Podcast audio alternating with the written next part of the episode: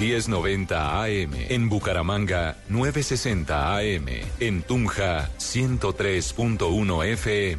En Caldas, 107.1 FM. En Villavicencio, 96.3 FM. En Armenia y el norte del Valle, 94.1 FM. En Neiva, 103.1 FM. Y en Córdoba, 96.0 FM. También en bluradio.com. En Facebook, Blue Radio Colombia. A través de Twitter en arroba Blue Radio Co. Y en la señal de TDT.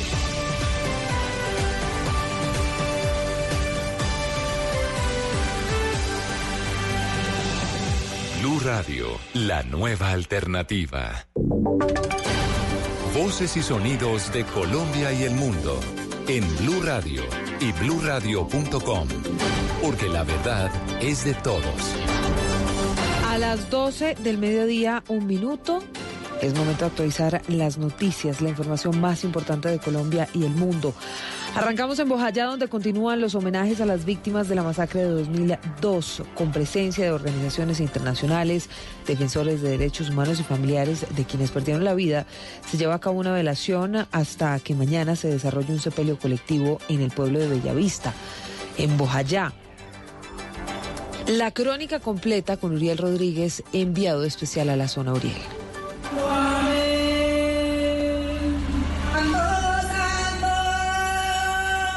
Siempre es un vacío que le va a quedar uno en el corazón y, y, eso no se llena con nada. Pedro Mosquera perdió a su hermano que tenía 24 años aquel 2 de mayo de 2002 cuando los disparos se cruzaban entre las FARC y los paramilitares en Bojayá, que resultaron después en el fatídico estallido de un cilindro dentro de la iglesia. Tampoco vamos a tenerle rencor a esa persona por lo que pasó. Que mi Dios los perdone y que se arrepientan de haber hecho lo que hicieron. Y ese llamado al perdón es el mismo de decenas de víctimas. Juber Palacios.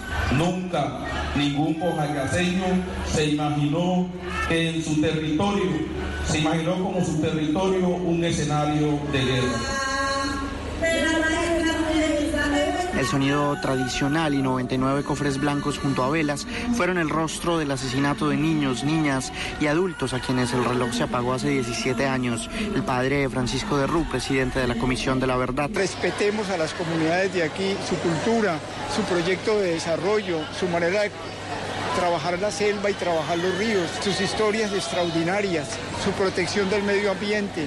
Lo que fue un escenario de guerra hoy es un espacio donde cuya pretensión es recobrar la tranquilidad, pues aunque se habla de perdón a las FARC, hoy son otros actores armados los que buscan apoderarse de las fértiles tierras chocoanas. Alberto Brunori, representante del Alto Comisionado de la ONU. Lo que las comunidades han estado esperando y para que puedan encontrar un, un, un átimo de paz y para que eso no se repita. Con solemnidad y rostros de tristeza, quienes perecieron el horror son despedidos en su tierra. En Bojayá, Uriel Rodríguez Silva, Blue Radio. Uriel, gracias. Mientras tanto, continúan los operativos de las autoridades para evitar la infiltración de extranjeros durante el paro de este jueves 21 de noviembre. Ante el anuncio del cierre de la frontera entre Colombia y Venezuela, ese día los habitantes de la zona están diciendo que la medida tiene grandes efectos sobre la economía de la región y también sobre la vida de quienes, muchas veces desesperados, tienen que cruzar la frontera en busca de comida y medicamentos. Juliet. Venezolanos y colombianos están preparados para el próximo cierre de frontera que será este 21 por motivo a las marchas. Dicen que la economía de Cúcuta se mueve por la llegada de miles de migrantes que vienen a hacer las compras en esta ciudad. Que el, comercio bajaría grandemente porque lamentablemente Cúcuta no tiene fuente de, de trabajo ni para el colombiano ni, ni para ningún emigrante que venga en estos momentos. Son, son afectados, tanto el, el venezolano para, para venir acá para citas médicas, eh, tanto los niños que también estudian acá. También la situación perjudica a los niños que estudian en Colombia pero que viven en Venezuela. 12, 4 minutos. Pues son más de 4.000 los uniformados de la policía en Cali que se van a encargar de la seguridad y el orden público durante la jornada del paro nacional. En la capital del Valle, Víctor, se espera que se adelanten varias movilizaciones, entre las que están estudiantes universitarios, pero también centrales obreras. Sí, señora Silvia, buenas tardes. Lo que han dicho las autoridades en Cali es que garantizarán el desarrollo de las movilizaciones siempre y cuando se hagan de forma pacífica. Es por eso que los recorridos, eh, en los recorridos no hará presencia el Escuadrón Móvil Antidisturbios, SMAT, sin embargo estará en prealistamiento por si se llegan a presentar alteraciones del orden público. El coronel Didier Estrada es el comandante operativo de la Policía Metropolitana de Cali e informó los detalles sobre la marcha del próximo jueves. Efectivamente, pues tenemos un dispositivo completo, una disponibilidad total de todo nuestro personal y estamos dispuestos para atender las, las necesidades que, que tengan los ciudadanos en temas de movilidad. Nos concentraremos en las marchas. Normalmente nosotros hacemos es un acompañamiento, nosotros tenemos retirados todos nuestros grupos de choque, mantenemos un servicio normal en, de acompañamiento simplemente en todas las marchas. Al dispositivo que prepara la policía se suma el ejército a través de la tercera brigada que vigilará la vía panamericana y el ingreso a Cali por Jamundí para impedir que se generen bloqueos sobre este corredor vial que conecta a los departamentos de Cauca y Valle. Eso entonces en el Valle del Cauca. Mientras tanto, la alcaldía de Bucaramanga tiene listas las medidas de seguridad para el próximo 21. No habrá clases en colegios públicos. El sistema de transporte masivo va a tener cambios en las rutas. Todo esto en horas de la tarde, pero además se va a instalar un puesto de mando unificado. Verónica, ¿qué más pasa allí en el departamento de Santander?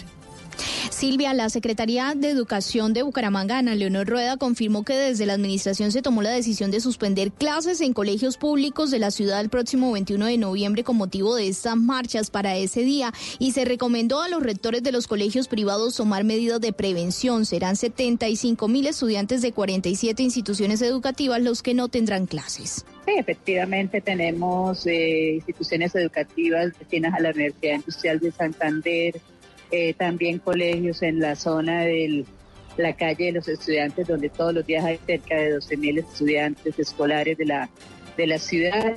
Eh, entonces, eh, la alcaldía ha tomado esta como una medida preventiva de suspender las clases el día 21.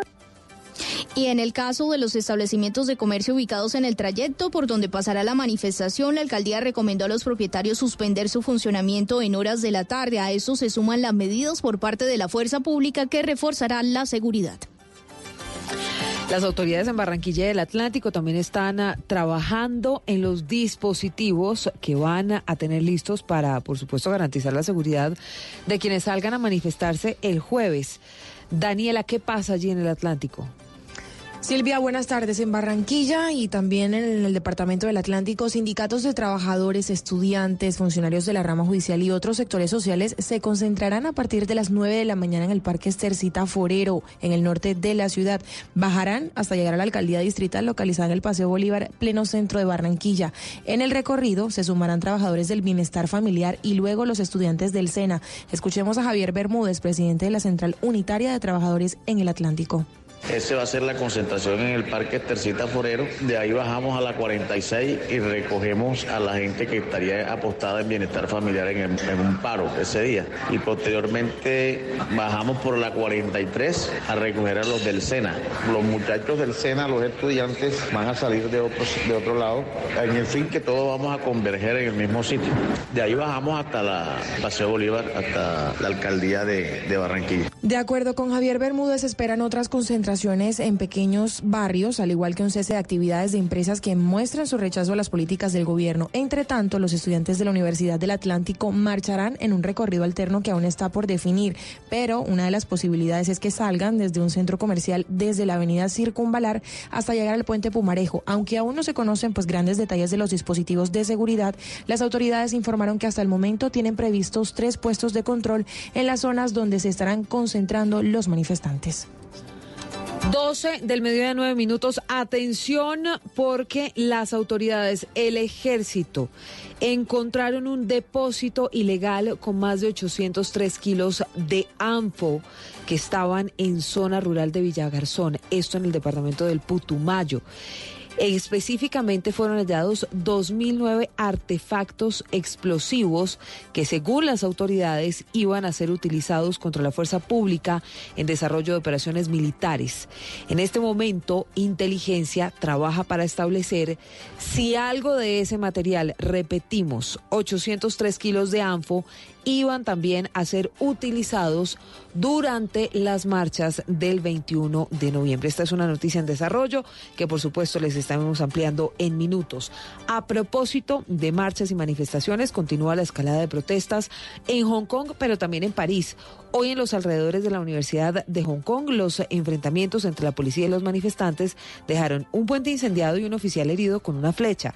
En Francia además hubo detenciones, Estefanía. Silvia, pues en Hong Kong la situación se salió de control otra vez en un campus universitario cuando activistas asediaron el lugar, lanzaron bombas molotov y ladrillos a las fuerzas policiales.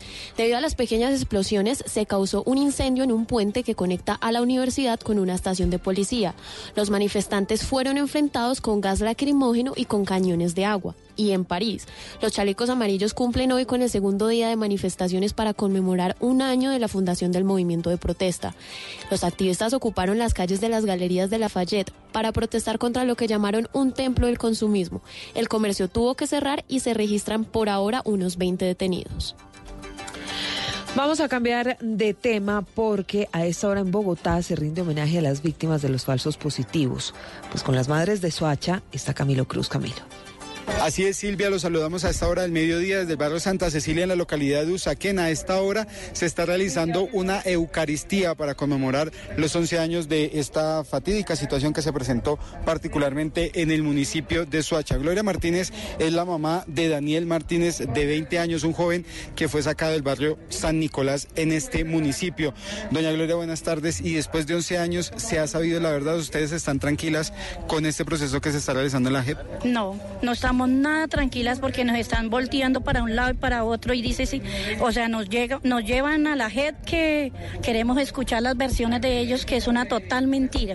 ¿Y por qué y hasta cuándo? O sea, porque siempre para ellos hay como mayores comodidades, porque ellos tienen privilegios y nosotras quién? Solamente con la ayuda de Dios estamos nosotros y estamos a la deriva. En esta conmemoración se han puesto algunas fotografías eh, de los jóvenes que fueron asesinados en medio de estas ejecuciones extrajudiciales y los actos conmemorativos se estarán extendiendo durante toda la tarde aquí en el norte de la ciudad. Muy bien, Camilo, estamos atentos. 12, 12 minutos. Una semana más tendrán que esperar los viajeros y transportadores para volver a transitar por la autopista Medellín-Bogotá, que recordemos fue cerrada por un derrumbe que se presentó el pasado jueves. El plazo lo informó el director de Envías, que está en la zona del cierre, pero la pregunta, Valentina, es por qué se retrasa tanto la apertura de la vía. Silvia, buenas tardes. Se esperaba inicialmente que la vía fuera habilitada para inicios de esta semana, pero la cantidad de material que cayó en el kilómetro 73 más 500 en jurisdicción de San Luis, sumado a las lluvias de las últimas horas, han complicado las labores de la remoción de esta tierra. El director del envío, Juan Esteban Gil, aseguró que según la interventoría, en este punto cayeron cerca de 52 mil metros cúbicos de material, por lo que se estaría dando paso el próximo fin de semana, eso sí, si las condiciones climáticas lo permiten. A la fecha hemos removido más de 17 mil metros cúbicos de material y establecimos jornada de trabajo nocturna. Y con esto garantizaremos que el próximo fin de semana, si las condiciones climáticas nos lo permiten, daremos al servicio de manera segura y hemos terminado la remoción de este derrumbe. Recordamos entonces las vías alternas. La primera es Medellín, Barbosa, Cisneros, Puerto Berrío, Bogotá. Y la segunda, que es la recomendada para todos los vehículos de carga, es Medellín, La Pintada, Manizales, Honda y finalmente Bogotá. 12, 13 minutos. La Procuraduría anunció una investigación en contra del alcalde de Cartagena, Pedrito Pereira, por no realizar la contratación del estudio que permitiría la recuperación del espacio público que fueron ocupados indebidamente por el edificio Acuarela. Pues ya hay también respuesta del alcalde que ha dicho que la solución es demoler. José. Fuentes cercanas a la Procuraduría General de la Nación confirmaron a Blue Radio que se abrió una investigación en contra del alcalde encargado de Cartagena, Pedrito Pereira, por desacato, presuntamente por no contratar el estudio de sismo resistencia del edificio Acuarela, que permitiría la restitución de 619 metros de espacio público, ocupados indebidamente y ordenados por una inspección de policía. El alcalde Pereira se defendió y dijo que respeta las decisiones de la Procuraduría. Añadió que procederá a hacer una demolición para eso consulté a mi Secretaría de Infraestructura, a la Secretaría de Infraestructura del Distrito, donde ya me conceptuó que el método o el procedimiento para recuperar los 619 metros de espacio público es la demolición. ya teniendo ese concepto, yo no creo que sea necesario contratar a nadie. Las obras del edificio Acuarela fueron suspendidas hace más de dos años en Cartagena. José Luis Sonado, Blue Radio. En Deportes Colombia ya está pensando en la selección de Ecuador, a la que va a enfrentar este martes en New Jersey en el último juego de preparación antes de que inicien las eliminatorias mundialistas. Fabito Poveda, como siempre, siguiendo el minuto a minuto, siguiendo a la selección. Fabio, y entonces, dígame que para ese juego con Ecuador nos va a ir mejor. Hola Silvia, buenas tardes. La misma hora acá en la ciudad de Miami, 12.15, una mañana fría, una sensación térmica de 14 grados centígrados, mucho viento, nublado, así está el día aquí en el sur de la Florida. Y Silvia, eso esperamos todos, que el equipo cambie, porque es que eh, hasta ahora no, no mejora el equipo colombiano, ha jugado un fútbol atropellado, sí es cierto que se quitaron un peso de encima con la victoria después de que no ganaban en cinco partidos, anotaron su primer gol en los últimos tres, entonces eh, se quitaron ese peso de encima.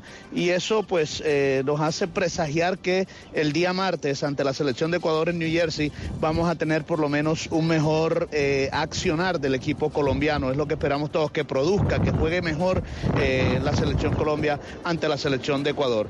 Que entre otras cosas ayer tuvo tarde libre el combinado nacional, los jugadores casi todos estuvieron con sus familiares que están acá en la ciudad de Miami y hoy en horas de la tarde volverá a entrenar en la Universidad Internacional de la Florida, en Florida International University a las 4 de la tarde hablarán algunos jugadores con los medios de comunicación y después será el entrenamiento donde tendremos acceso a los medios de comunicación. Y ya, pues mañana será el viaje a New Jersey donde el martes en horas de la noche en el estadio del Red Bull se enfrentará a la selección de Ecuador. Desde Miami, siempre al lado de la selección Colombia, Fabio Poveda Ruiz para Blue Radio. Y con un dispositivo de 1.200 uniformados, la policía va a garantizar la seguridad para el clásico de fútbol vallecaucano, América Deportivo Cali. Esta tarde en el Estadio Pascual Guerrero está todo listo, Víctor. Silvia, serán tres anillos de seguridad distribuidos alrededores, a los alrededores del Estadio Pascual Guerrero. Se espera que sobre la 1 y 30 de la tarde se habilite el ingreso para los miles de aficionados. De acuerdo con Andrés Villamizar, el secretario de Seguridad de Cali, los uniformados también estarán ubicados en puntos y barrios donde se reúne gran cantidad de hinchas. Esto para evitar que se puedan generar riñas. Eso fue lo que dijo el secretario así como la concentración de policía en 52 puntos de la ciudad en los cuales hemos identificado los posibles focos de riñas o alteraciones que se puedan dar por el encuentro deportivo. Es importante llegar temprano al estadio para evitar aglomeraciones y así dar un buen trámite a las horas previas al partido. Al estadio Pascual Guerrero no estará permitido el ingreso de aficionados del Deportivo Cali. Recordemos que este clásico vallecaucano se repetirá el próximo miércoles, pero con el equipo verde como local en el estadio de Palma Seca. El clásico de hoy contará, por supuesto, con la transmisión de Blue Radio. Claro que sí, 12.17, todo de noticias, detalles en blurradio.com, en Twitter, arroba Blue Radio Co.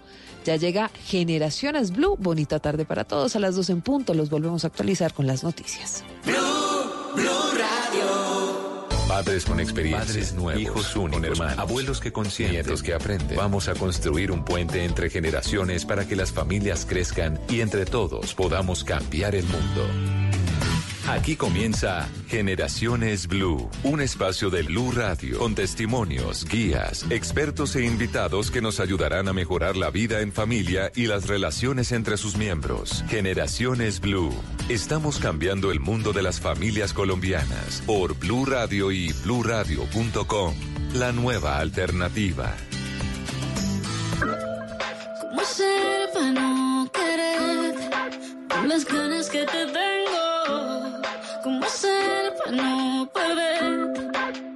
Contraproducente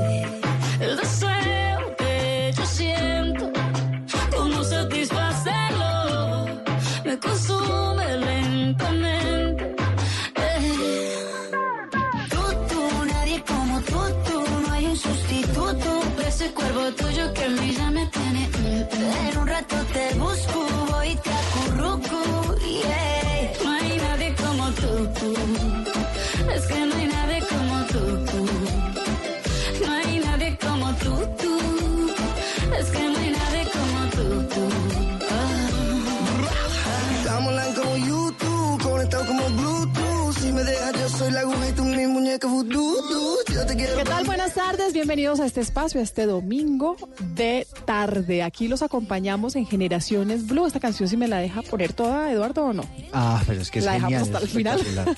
espectacular. Porque esta O que tiene suene de fondo versiones. durante todo el programa, también puede ser. Que suene de fondo, sí. Esta tiene varias versiones, Mónica, eh, y esta que estamos escuchando, la versión de Shakira. ¿Usted sabe la, la historia detrás de esa versión de Shakira?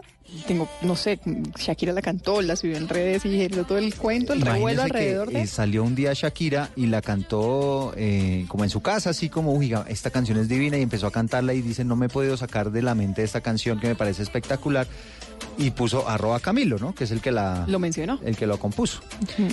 Y Camilo se dio cuenta de ese post y dijo, yo no puedo creer que Shakira, la mujer a la que yo le compraba los cassettes, la, mi heroína, ¿no? Sí, pues sí, claro, sí, es que usted es un muchachito. claro. Imagínese, yo compraba los cassettes escuchando por allá pies descalzos y ahora que esté diciendo que le gusta una canción mía no puede ser. Y entonces ahí compartieron un par de mensajes más y le dice Shakira, ¿y por qué no grabamos un remix de esta canción? No. Y el niño le dijo, El sueño hecho realidad. perfecto. Y este es el resultado. Espérate que estoy buscando cuántos años tiene Camilo. 25. 25. Sí, es efectivamente, muchacho, efectivamente, cassette. Sí, hasta el cassette lo tuve yo. que tengo 10 no más, de más. 10 añitos de más. Bienvenidos, aquí estamos en este espacio que construimos del lado de ustedes. Cuando estaba pequeñito en esa época del cassette de Eduardo, ¿qué quería hacer cuando grande? Eh, cantante. ¿Ah, sí? Mm. Bueno, yo creo que esa es una de las profesiones que va a existir y persistirá. Sí, eh, como el arte en general, ¿no? Sí, las, las, las, todas las carreras que tienen que ver con el arte. Yo, yo siempre pensé en ser médico o periodista. ¿Sí? Sí, a mí me gustaba el periodismo desde muy chiquitica, siempre lo soñé. Y el periodismo, hmm, ¿será que va- vamos a existir en el futuro? Uy, al menos en las versiones actuales, esa es la duda, esa es la pregunta que nos hacemos. Las profesiones del futuro. ¿Y por qué ponemos este tema de conversación? Un reciente estudio del el BID, del Banco Interamericano de Desarrollo, hablando de las competencias del siglo XXI, entrega una cifra que a ustedes tal vez les genera la misma preocupación que nos genera a nosotros. El 65%, escuchen ustedes, el 65% de los niños que están iniciando la escuela primaria, Joaquín, Emilio. su hijo, Emilio, van a dedicar su carrera profesional a trabajos que aún no existen. Ah, por todo esto del desarrollo y la Bueno, vamos a un ritmo, tecnología. vamos a un ritmo impresionante.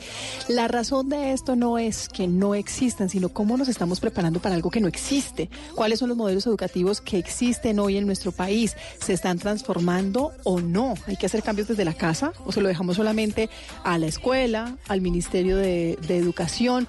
¿Cómo estamos enfocados hacia dónde va Colombia y hacia dónde va el mundo? Ese es nuestro tema de conversación. Sí, porque uno ve, por ejemplo, en las universidades, pues sí, que van alimentando un poquito el pensum, pero también que se mantienen mucho las eh, carreras tradicionales y allí es donde está la gran pregunta, la gran incógnita. ¿Existirán esas mismas carreras en el futuro? ¿De aquí a 10, de aquí a 30 años? y cuál es la fórmula para prepararnos para el futuro.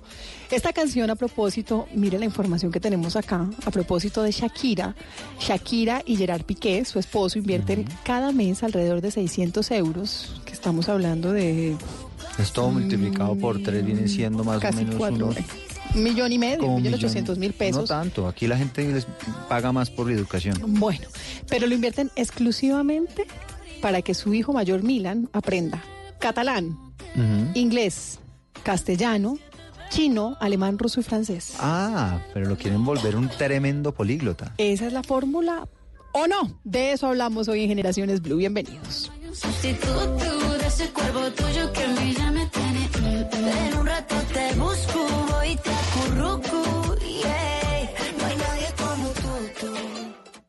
Esto es Generaciones Blue.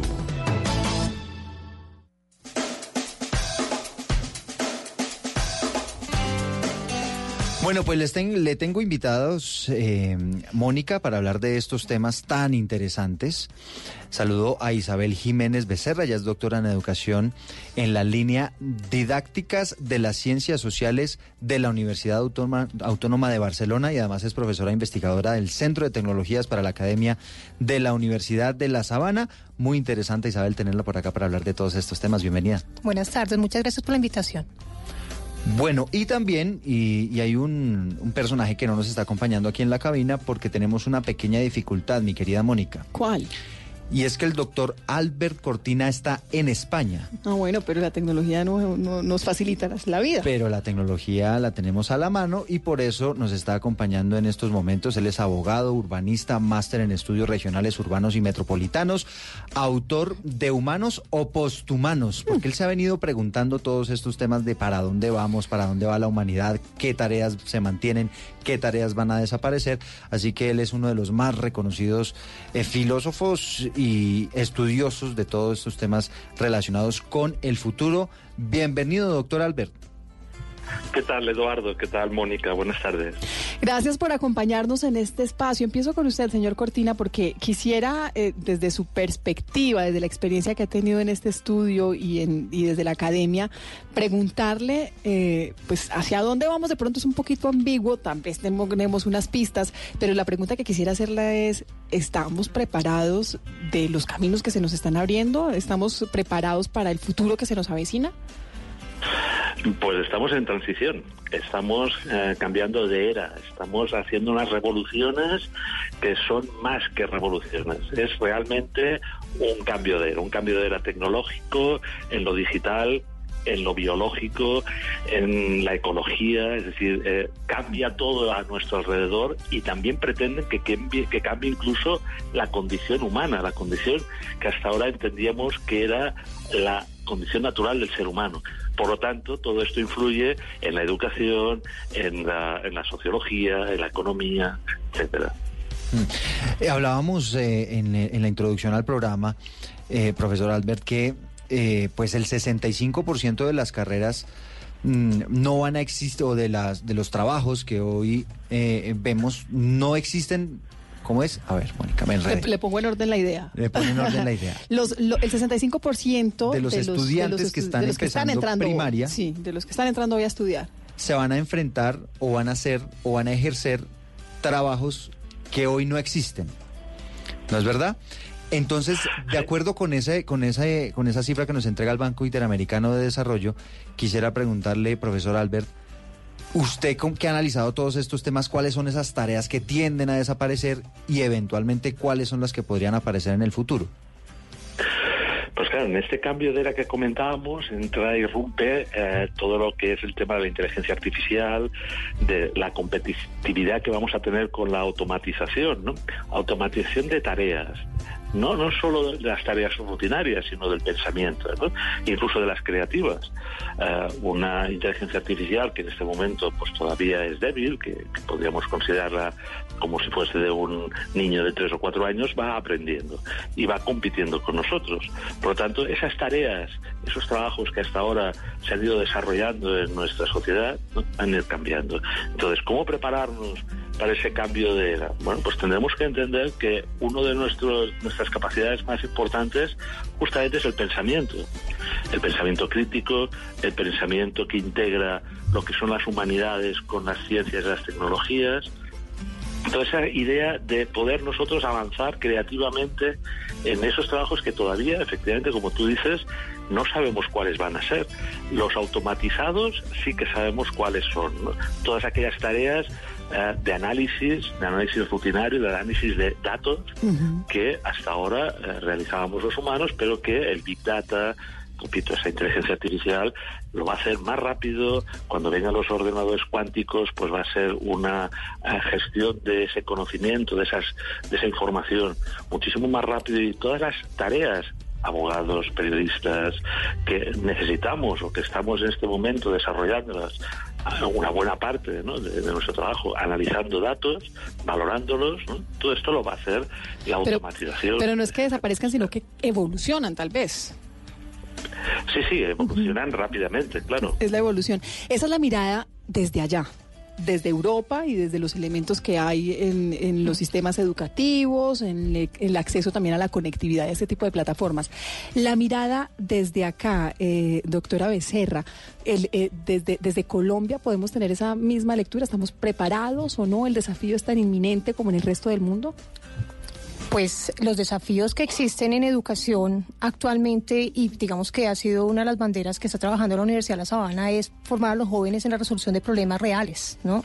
Eh, que la universidad la llama el aseguramiento del aprendizaje, pero que realmente hace parte de ese nuevo modelo, no nuevo modelo, creo que es un modelo educativo que viene desde, el- desde el siglo XX con la escuela activa, donde cuando aparecieron las teorías de Montessori, de Dewey, de Piaget, de estos grandes pedagogos que iniciaron en el siglo XIX, pues cuando crearon estos modelos estaban pensando en cómo iban a formar los jóvenes después de la Primera Guerra Mundial, después de la Segunda Guerra Mundial, o sea, los apropiaban de la realidad social. Lo que está pasando ahora es que efectivamente seguimos apalancando hacia allá pensando en elementos de transhumanización como la responsabilidad social, la responsabilidad tecnológica que estamos formando los jóvenes y la responsabilidad ambiental. Quiere decir que estamos formando para que los jóvenes sean capaces de ver los problemas sociales y traerlos hacia los currículos y que los currículos permitan o sean el vehículo para que ellos vean la aplicación. Pero la educación, el modelo como tal, ha cambiado o debe cambiar. Esos modelos existen hoy en día y la formación pedagógica a los docentes se les da basada en esos modelos. Esos modelos deben cambiar. ¿Tienen vigencia? ¿Deberían hacerlo? Mira, los, yo- el centro de la transformación de los modelos ha sido lo experiencial. Significa que los jóvenes sean capaces de vivir sus propias experiencias de aprendizaje, reflexionar críticamente sobre la realidad social y tomar posturas empáticas, reflexivas sobre la realidad, ¿no? Y creo que ha sido un proceso que ha venido desde el siglo XIX, o sea, esto no es nuevo, esto, esto viene hace más de 100 años intentándose apalancar. Efectivamente, lo que está pasando es que aunque la sociedad grita una necesidad de tener personas con pensamiento crítico y capaces de transformar la realidad, la escuela sigue en, un letargo, eh, formando jóvenes desde posturas mm, tradicionales tecnistas, bancarias, memorísticas, con conocimientos un poco fracturados de la realidad. Y eso pues implica que mm, la escuela y la sociedad estén un poco divorciadas, ¿no? Lo que ahora se está buscando es que haya como una triangulación entre quién, entre las universidades, los colegios, el sector productivo y las necesidades que tiene el sector productivo y que los jóvenes tengan esa posibilidad de pensar en resolver esos problemas y ser capaces de trabajar en ellos, ¿no? Se trabajan los hackatones, eh, las tecnologías tienen un papel importante como mediación, como andamiaje y por eso digamos que siempre han habido unos modelos que digamos a nivel latinoamericano se han estado pensando en cuatro grandes conocimientos que todo joven debería tener y que Colombia, digamos, está trabajando en ellos, ¿no? Y tiene que ver específicamente competencias en las tecnologías, que es lo que, digamos, Sabana tiene a nivel transversal con el Centro de Tecnologías. Eh, la parte de la investigación, es importante que los jóvenes investiguen sobre los problemas reales y aprendan a pensar en ellos y a resolver.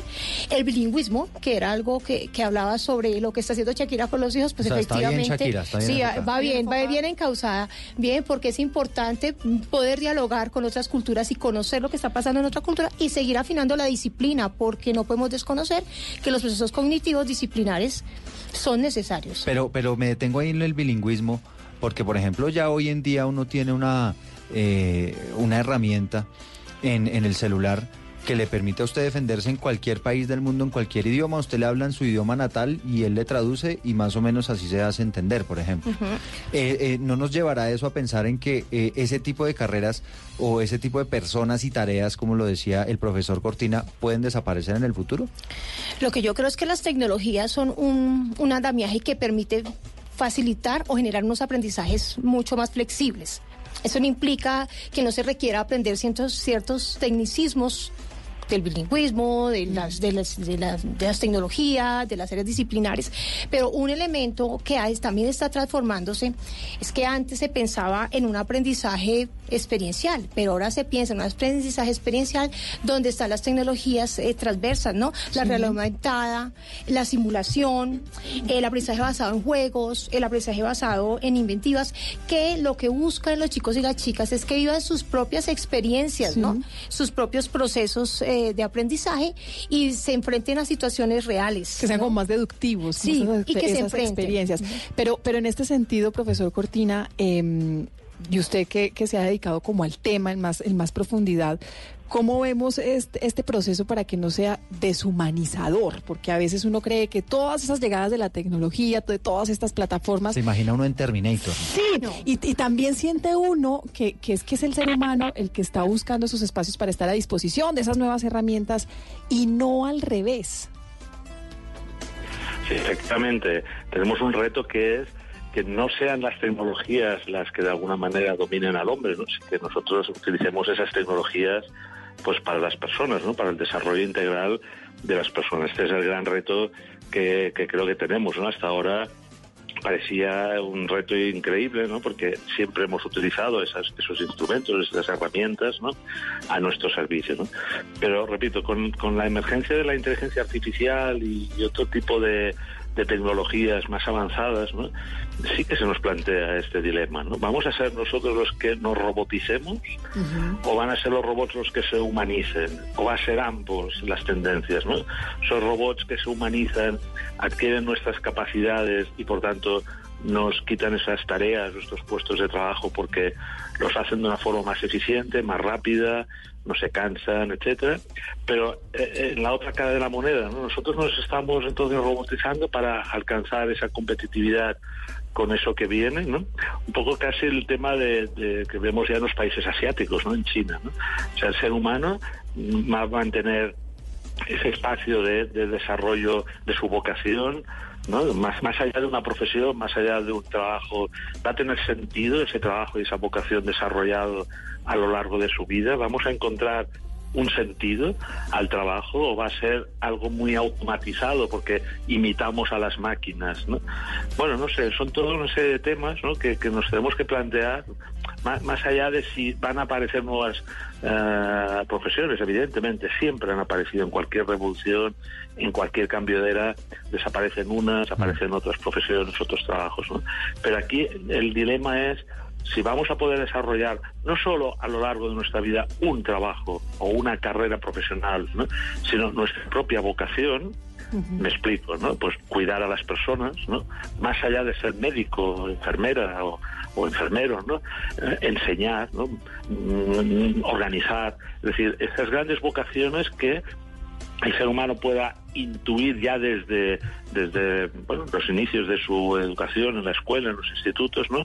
Sí. Y poder desarrollar para ser feliz, porque si no nos vamos a vamos a imitar a las máquinas y lo que se va a conseguir en este sistema educativo es robotizar al ser humano. Sí, si usted se ubica, eh, profesor Cortina, en 15, 20 años, ¿Usted qué carreras cree que en esa época ya no van a existir, por ejemplo, o qué, o qué actividades? Y empiece por nosotros que seguramente estamos en la lista. No, es que, es que Mónica, yo ya vi y quedé muy impresionado porque, sí, por sí. ejemplo, yo no me acuerdo bien si fue en la China o en Japón, ya pusieron un robot a presentar. Ahí le dejo ese dato, mi querida Mónica. Gracias.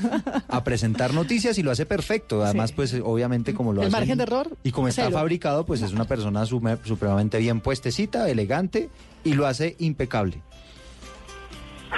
Sí, efectivamente, mm, cualquiera de las tareas que estamos desarrollando en ese momento pueden ser robotizadas, incluso tocar el piano, crear un, una obra artística, un cuadro, ¿no? Hay experiencias de inteligencias artificiales en aquello que nosotros seguramente nos estamos imaginando que son más propias del ser humano, ¿no? La creatividad, el arte, la música, ¿no?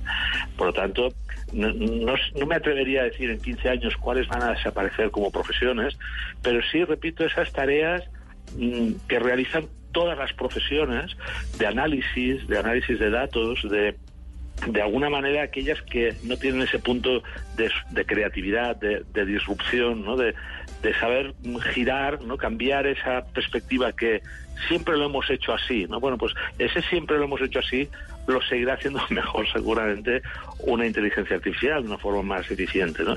Pero aquella, aquel toque de creatividad y genialidad, decir, bueno, y si este problema lo abordamos desde este otro punto de vista, lo que decía la profesora de la Sabana, de la Universidad de la Sabana, que era, bueno, pues preparar para a esas personas para, en la profesión que vaya a ser, una actual o la que vaya a aparecer de aquí 15 o 20 años, ¿no? enfrentarse a ese problema real desde un pensamiento crítico, desde una perspectiva mmm, creativa, imaginativa. ¿no? Yo creo que eh, eso es lo que va a hacer que todas aquellas profesiones que van a ir disminuyendo posiblemente su protagonismo, ¿no? porque están, repito, automatizadas ya desde lo humano, es decir, si, si tú te vas a tratar unas noticias ¿no? como periodista de una forma pues rutinaria, etcétera, pues seguramente este, este robot que comentabas, ¿no? que ya presenta eh, pues, programas de radio. El otro día estuvimos en una presentación de un libro, ¿no? Y también presentaba un robot un libro, o toca, repito, pues una sinfonía de una forma magnífica, ¿no? Ese toque de genialidad se va a tener que introducir a todas nuestras profesiones, ¿no? yo creo. De pronto este programa no es tan fácil de hacer con robots. Aspiramos a que el programa no sea... Pero vea, Eduardo, usted que decía, lo, lo, decíamos al principio, tal vez las, las artes y todo esto, ni siquiera ahí. Sí. Hay sistemas que ya están haciendo composiciones. O si usted es un cantante, pero, pero ya su orquesta, perfecto. por ejemplo, ya puede ser perfectamente repleta de robots y le funcionan perfectamente y usted lo programa como usted quiera y entonces usted canta la canción y la banda que usted tiene detrás, pues eh, son robots que tocan a la perfección, por ejemplo. Por ejemplo. Un cirujano. ¿no? Uy. Que un procedimiento que es tan igual, pues eventualmente eso puede terminar haciéndolo. Los conductores juez, de Uber. ¿no? Que pueda, claro, un juez que pueda dictar unas sentencias pues de las más, digamos, comunes, ¿no? De casos que son como muy rutinarios, ¿no? O sea, todas las profesiones van a tener este esta disrupción, ¿no? Por lo tanto, bueno, habrá que reinventarse, ¿no? Yo quería decir que, de todas maneras, bueno, eh, no podemos olvidar que también los seres humanos debemos seguir fortaleciendo en el campo de la educación la inteligencia emocional. Y es algo que los robots, pues, no van nunca a sustituir, ¿no? Nosotros uh -huh. eh, sufrimos, nos enfermamos, tenemos tristezas y nos damos cuenta que actualmente estamos viendo una juventud. Mmm, Hasta por en eso ejemplo, son mejores los robots porque no se enferman. Sí, pues. pero no, date cuenta que la juventud, eh, digamos, ahora tiene menos herramientas para afrontar los problemas, sí. eh, se frustra más fácilmente. Eh, hay, hay, no sé, voy a atreverme a decir, como un analfabetismo emocional para poder resolver. Y creo que es algo que en, debemos encontrar el balance, ¿no? Uh -huh. No solamente estamos pensando en ser mm, buenos eh, a nivel cognitivo, sino que los seres humanos tenemos otros componentes que en sinergia habrá que mirar cómo logramos ese empalme, ¿no? Porque al final de cuentas yo pienso que si la escuela ya hubiera pasado de moda con las tecnologías, pues ya no existiría pero seguimos manteniéndonos bien uh -huh. y nos mantenemos porque los seres humanos todavía requieren un espacio de socialización y de interacción. Y creo que ese es un elemento fundamental que hace que la escuela sobreviva y sea innovadora. Y es innovadora porque estamos ahí en la interacción, donde las tecnologías, donde la investigación, donde todos esos elementos que la hacen rica, la, la, la tienen viva, a generan, pesar de que las tecnologías el, la, la diferencia, generan ese factor diferenciador que va a ser como la clave de lo que construyamos. ¿Cuáles son entonces los modelos hacia los que debemos apostar? En las casas, ¿a qué debemos apostar nosotros en la formación con nuestros hijos? La orientación, sí. La orientación, el acompañamiento, cómo debemos enfrentar esta que sin duda pues es una, es una situación real a la que ya eh, tenemos que darle cara. ¿Creen estos modelos educativos? ¿Creen que los modelos educativos responden a las necesidades del futuro? Los invitamos a que nos acompañen en redes sociales, Blue Radio Co. Ahí participen, la encuesta está activa el 90% de las personas que han participado creen que no, que los modelos educativos no responden a las necesidades del futuro. El 10% dice que sí. Nosotros vamos a seguir leyendo, vamos a hacer un corte pequeñito y ya regresamos después de esta foto comercial.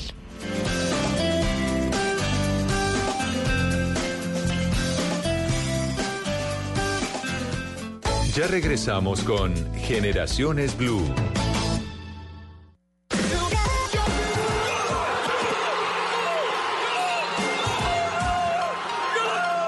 Para los que están locos por el fútbol. Blue Radio trae este domingo, rescatando noviembre con buena fútbol, desde las 4 de la tarde, América Cali, Clásico y Nacional Junior. Blue Radio, para los locos por el fútbol. Blue Radio, la nueva alternativa. Continuamos con Generaciones Blue. No, creo que no y la verdad antes creo que se están quedando más eh, estancados y más estáticos los modelos con relación a toda la evolución que ha tenido, sobre todo el tema de la tecnología y los nativos digitales.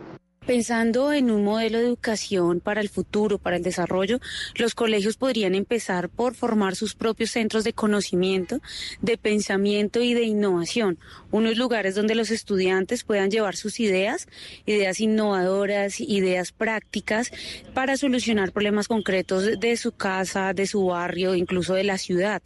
Allí podrían explorar y durante todo el curso ir desarrollando esta idea y a partir de ello plasmar con innovación y con tecnología una solución real y concreta.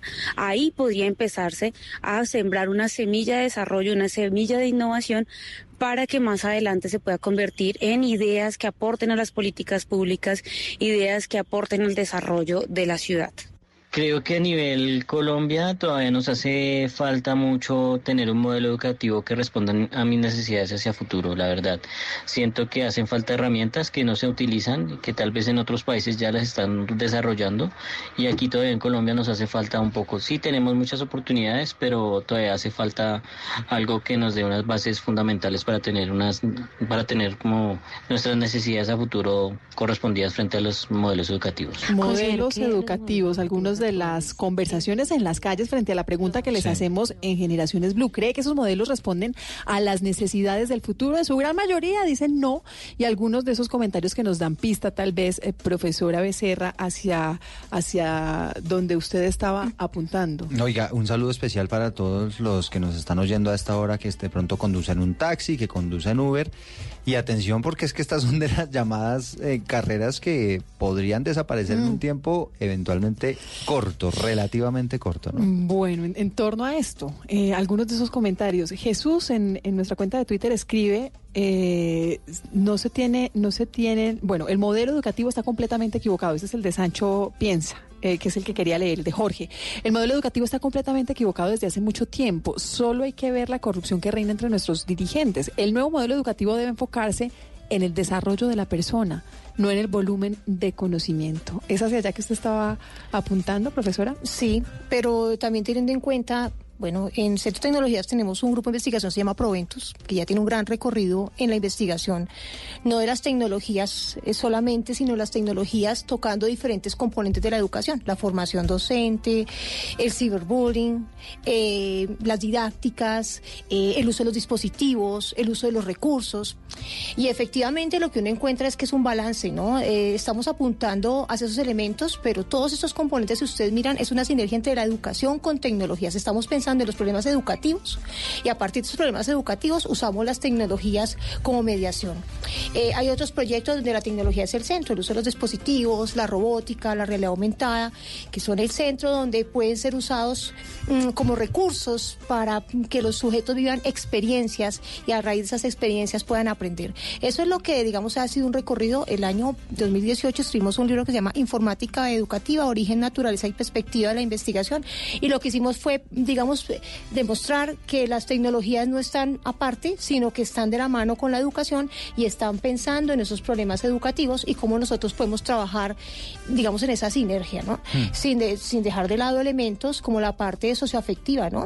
Em, tenemos un proyecto que está en la universidad, en el Centro de Tecnología, se llama Desarrollo Humano y TIC, por ejemplo, que está pensando en los componentes del constructivismo, que tanto escuchamos ese concepto, pero que realmente es la trilogía entre lo cognitivo, la parte emocional y la parte actitudinal de las personas. O sea, no solamente estoy pensando en formarme cognitivamente como los robots, sino que también tenemos emociones, tenemos actitudes y cuando uno de los de las personas que habla allí, que opinó que decía, hay mucho corrupto, ¿no? Bueno, pero cómo estamos formando la parte ética también, ¿no? Que es, hace parte, digamos, de esos, de esos elementos. Y sobre eso le quería preguntar, profesora Becerra, porque quisiera que usted me, me dijera cómo ve, por ejemplo, los exámenes de Estado. No, porque es que uno ve a estos colegios hoy en día en una carrera frenética por tratar de sacar a los alumnos con las mejores calificaciones en el ICFES y entonces esto todo se mide en números y en el conocimiento y si sabe de ciencias, matemáticas y demás. Y como nos decía el profesor Cortina, pues estos son conocimientos que seguramente los va a tener una máquina en el futuro y no sé hasta qué punto sea más importante pues empezar a formar a los estudiantes en esa parte, en la parte humana, en la parte ética. Nosotros tenemos un proyecto de investigación eh, sobre evaluación con tecnologías.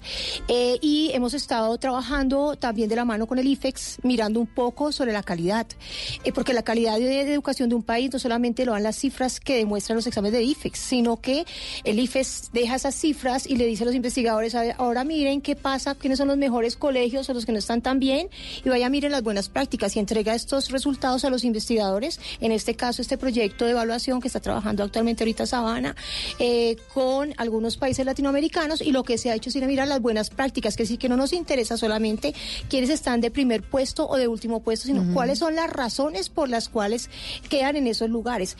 ¿Qué implica esto? Ir a visitar las instituciones, saber qué está pasando con conocimientos transversales como la investigación, el uso de las tecnologías, el manejo de la disciplina, cómo está, cómo el profesor maneja la didáctica con tecnología y mirar si a la, a la luz de estos conocimientos ellos están avanzando, eh, digamos, a mejorar la Pero calidad. evaluar eso, por ejemplo, en un examen de estado es muy difícil.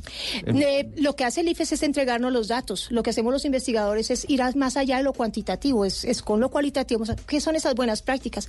Hace dos años, por ejemplo, uno de los mejores, dos o tres años, uno de los mejores colegios que ocupó eh, las pruebas a nivel de lenguaje fue un colegio muy pobre que quedaba en Sierra Morena, ¿no? Le ha ganado a unos colegios que aparentemente tienen estructura y, y fuerza humana para trabajar mucho mejor estas competencias. Y lo que hicimos eh, fue ir a mirar qué estaba pasando con ese colegio, qué es lo que lo hace diferente, a pesar que vive en un contexto de carencia, ¿no?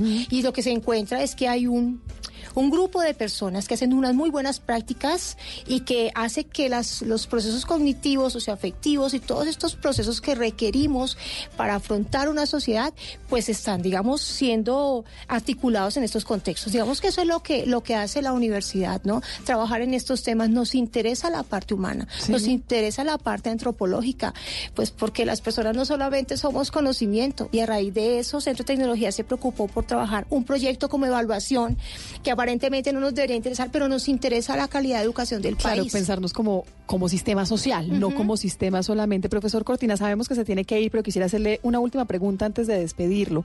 Si hablamos de humanismo avanzado, ¿cómo podemos plantear estos asuntos éticos eh, en- eh, de cara al futuro, de cara a lo que se viene, de cara a esas tecnologías emergentes y a esos desafíos? Sí, pues efectivamente, eh, hablando de modelos educativos, ¿no? aquí se está planteando en, en Europa, eh, en España concretamente, eh, romper esa división en la educación entre lo que es ciencias, tecnología, eh, esas carreras prácticas, esas carreras o esas nuevas profesiones que lo que quieren es resolver problemas, pero no se plantean las consecuencias, no se plantean la visión ética de lo que están desarrollándose, ¿no? Y por tanto eso lo ofrecen las humanidades, ¿no? Por tanto, un, un co-liderazgo en esta educación, ¿no? Entre la- las eh, carreras de alguna manera tecnológicas, ¿no? Científico-tecnológicas y las humanísticas, las que sí que se plantean con con pensamiento crítico, eh, para qué van a servir estos avances, por qué hemos de correr tanto en determinadas investigaciones y no desarrollar otras. ¿no? Eh, esto lo produce en la misma persona, en el mismo estudiante, en el mismo profesional, ¿no? alguien que tiene mm, integradas estas dos eh, maneras de desarrollar eh, un problema, ¿no? Desde el método científico, con la práctica de lo que es eh, la tecnología, pero también con el pensamiento, que viene del pensamiento humanista, desde esa visión ética, para que las consecuencias de eso que se está desarrollando, esa investigación, estos nuevos procesos, ¿no? En esta era digital, sean para el bien de la humanidad, ¿no? Que es un poco lo que humanismo avanzado pretende, ¿no? Al- al- como decíamos al principio, al servicio de las personas, ¿no? Sí, al servicio de las personas y no la fórmula al revés, que sería la que nos generaría esos, esos temores tal vez o esas preocupaciones del futuro. Pues, eh, profesor Albert Cortina, muchas gracias por atender esta llamada desde allá, desde España. Pues muchísimas gracias, gracias a vosotros. Gracias. Venga, Eduardo, le voy a hacer una lectura de unas profesiones del futuro Sí, que me he encontrado en internet chévere. Y usted me dice si, usted me da pistas de qué puede ser. Bueno, Data Scientist. eh, sí, como una persona que se dedique como a organizar la información. ¿puede Big ser? Data. Pues eso es de pronto más fácil. Sí. El, el nanomédico. Eh, sí, el que se, eh, ahí es donde le digo yo, por ejemplo, que podrían suplirse muchas actividades que realizan los médicos hoy en día. La nanomedicina. que es como nanobots, microchips, eh, medicina microscópica. Exacto, y por ejemplo, si de- usted necesita eh, un stent para, para el corazón, que si necesita alguna cirugía de esas, pues le, le- se lo incluyen, por ejemplo, ya sin, sin la cirugía de corazón abierto, por ejemplo, se me ocurre, ¿no? Ground Hacker. ¿Qué es? Ground Hacker. No, ese sí, no sé, ¿usted qué se le ocurre? Pues dice, no, es que ni siquiera lo leo y tampoco entiendo. A ver, Considerado como el marketing de las startups. Del Es que nos quedamos en las mismas. Sí. ¿no? No. Resultados brillantes y la persona que desarrolla tiene imaginación. Eh, requiere creatividad, talento y curiosidad. Se incluye el posicionamiento de buscadores para los clientes puedan encontrar, el marketing de buscadores, eh, automatización de procesos de marketing, así como optimización en redes sociales. Yo creo que esto es como una ayuda para los emprendedores. Dices, es, una, es un puesto clave para, para ayudar a las empresas a ser más visibles en el medio digital. Ciberabogado. Ah, bueno. No es, un, no es un abogado robot, no. No, pues, pero hoy en día, pues imagínese, si usted tiene que ir a reunirse con el abogado, no, le manda a usted la información y él lo sistematiza y lo defiende. Pero, pero sabe que es más, es más, es más eh, dirigido hacia asuntos legales en lo digital, Mm, que es que no hay ah, porque es que, regulación, ¿no? Claro, lo que se nos viene de aquí para adelante en materia de regulación, de hecho aquí estamos Sí. sufriendo y padeciendo desde hace muchos años, por ejemplo, con el funcionamiento de, de aplicaciones como Uber o la misma Rappi, ¿no? Estamos hablando de privacidad, de protección de datos, de bueno, es que es, es bastante bueno y otra Ciberabogado, interesante. ciberabogado, diseñador de órganos 3D, técnico en nanobots, diseñador de UI, De UI, diseño de interfaz de usuario, interfaz. no, relación entre máquina y usuario, No, es- operario de robots, chef de impresión 3D. Sí, porque No, al, al final usted piensa que todos esos robots y toda esa inteligencia artificial usted la tiene que administrar de alguna manera, ¿no? Es, es tan lejano, esas carreras son tan lejanas. En, en Colombia ya nos estamos preparando en las universidades para tal vez eh, brindar acceso a este tipo de, de formación académica. Pues mira, en el centro tenemos tres maestrías que están trabajando con tecnología y actualmente hay una que es la maestría en innovación, ¿cierto? Eh, cuyo centro específicamente es cómo las tecnologías juegan un papel para innovar en los contextos educativos y sociales y, y productivos, ¿no? Eh, y lo que uno está encontrando allí es que efectivamente hay una gran necesidad de potencializar las tecnologías 3D y 4D y saber qué vamos a hacer con eso en el marco de la educación o del sector corporativo.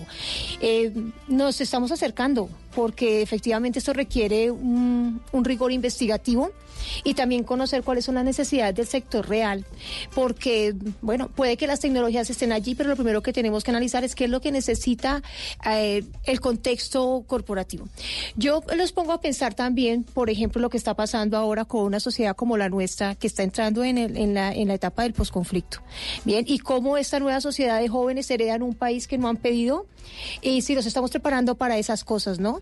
Eh, la Sabana, por ejemplo, tiene dentro del Centro de Tecnologías, trabaja el proceso transversal de educación para la ciudadanía con tecnologías. Esto implica que ponemos a pensar a los jóvenes en cuáles son los, los problemas sociales más latentes del país, del sector corporativo, eh, del sector social y con tecnologías donde se desarrollan habilidades, competencias. Para usar las tecnologías aportamos a resolver problemas reales. Tenemos proyectos donde los jóvenes trabajan con ancianatos, eh, trabajan eh, en instituciones que tienen algunas necesidades de corte social y los jóvenes de la universidad están pensando como ciudadanos cómo pueden aportar allí. O sea, las tecnologías están allí presentes. Y estas tecnologías particulares, el que tú me has preguntado en el caso de los recursos, la Ujú. realidad aumentada, Second Life, bueno, eh, todas estas 3D, 4D también hacen parte de una exploración y una necesidad de los jóvenes de saber cómo las podemos poner para aportar esa resolución.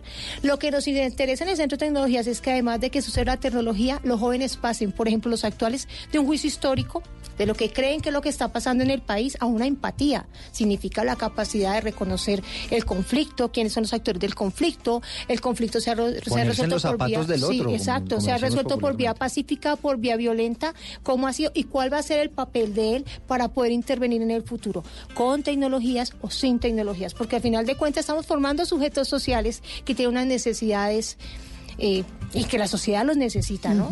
¿Le, ¿Le quedaron al final del programa más preguntas o más No, respuestas, pues Eduardo? imagínese, yo aquí, mientras tanto, estoy impresionado con un video que se está difundiendo en redes sociales desde hace un par de días de un soldado robot. No. Y la manera como es, como sus movimientos, como todo es perfectamente calculado, al señor Bueno. lo tumban, le pegan con palos, ya se sabe defender y aún así le da al blanco. ¿No? A lo que se necesite. De Entonces, de películas, sí, da, de da- acuerdo. da un poquito de temor. De susto, sí. Sí, un poquito de temor, pero bueno, al final, al final es, es una realidad que tenemos que tener latente y presente y sobre todo pues eh, entender que si abrimos estos espacios y que, y que si nosotros también abrimos la mente pues podemos ir al menos eh, generando los caminos adecuados y acertados en el acompañamiento de, de la formación de nuestros hijos. Nos quedamos sin tiempo. ¿Alguna conclusión, alguna, algún comentario final? El final es decirles que desde el Centro de Tecnología de la Sabana se están haciendo muchas investigaciones al respecto. Hace poco estuvo, estuvieron en México mirando laboratorios que están trabajando estas nuevas tecnologías. En Colombia eh, hay varios laboratorios que están apuntando a esto. O sea que estamos caminando hacia esa necesidad. Estamos respondiendo no a una necesidad nacional, sino mundial. Las competencias del siglo XXI, donde los jóvenes deben estar preparados para los conocimientos transversales y las tecnologías es algo mundial en lo que debemos preparar. Oye, ¿y ¿sabe qué? Una conclusión rápida. Fortalecer los lazos familiares y Sí. Ah, no sí. desacostumbrarnos a esa humanización. Porque eso, Eso no sí se que es- desactualiza. eso sí que es importante y siempre mantener esos lazos afectivos que son los que nos mantienen con los pies en la tierra. Profesora Isabel Jiménez Becerra, muchas gracias por acompañar. Todo el tiempo le dije profesora Becerra. No profesora. Isabel Jiménez Becerra, La muchas mamá gracias. también presente. A propósito del cambio de orden de apellidos. Gracias, profesora, Muchísimas gracias por la invitación.